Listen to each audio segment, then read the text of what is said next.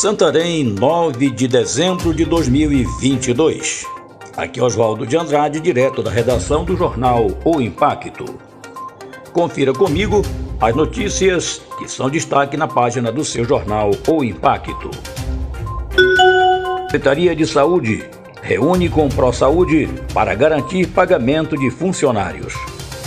A Secretaria de Estado de Saúde Pública do Pará, SESPA, informa que, durante reunião realizada na manhã desta sexta-feira, dia 9, com representantes do ProSaúde, Procuradoria-Geral do Estado e sindicatos de profissionais de saúde, ficou decidido que, como previsto em lei, até o dia 15 de dezembro de 2022, a CESPA realizará o repasse financeiro dos trabalhadores seletistas referente ao mês de novembro, o 13º saldo proporcional aos dias trabalhados de dezembro e o repasse referente à unidade consumidora equatorial.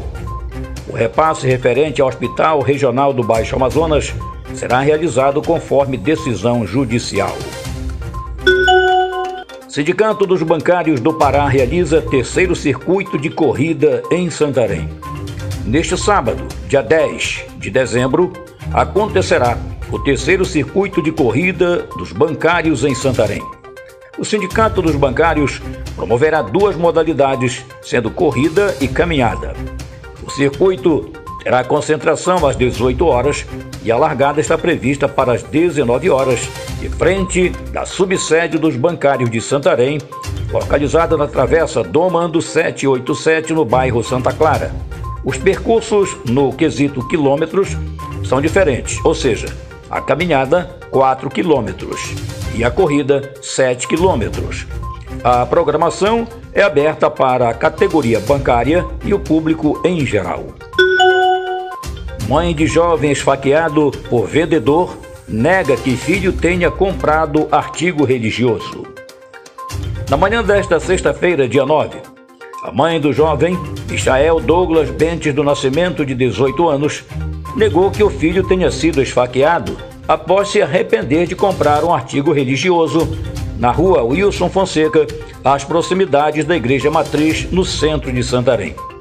A versão contada por alguns veículos de comunicação davam conta que o jovem chegou a pedir o dinheiro de volta da suposta compra e isso causou uma discussão com o vendedor, resultando no golpe por arma branca na tarde de quinta-feira, dia 8. Em entrevista exclusiva à TV Impacto, a mãe esclareceu que o homem teria insistido na venda do produto, porém, Michael, a vítima, não quis e o fato aconteceu. A vítima passou por um processo cirúrgico, perdeu parte do órgão atingido e está no setor de estabilização. Segundo nota do Hospital Municipal, o quadro clínico do jovem é considerado delicado até o momento. A família pretende proceder juridicamente e irá registrar um boletim de ocorrência na segunda-feira, dia 12. Até o fechamento desta matéria, o suspeito não havia sido localizado. Acabou o sonho da torcida brasileira na conquista do Hexa neste ano de 2022. O Brasil decepcionou e, na partida contra a Croácia, realizada nesta tarde de sexta-feira, o Brasil empatou já na prorrogação, 1 a 1. E nos pênaltis, a seleção da Croácia levou a melhor, derrotou a seleção de Tite e o Brasil está de volta com as malas prontas, voltando para, quem sabe, sonhar daqui a quatro anos. Para mais notícias, acesse www.oimpacto.com.br. Um ótimo final de semana a todos. Até a próxima e muito obrigado.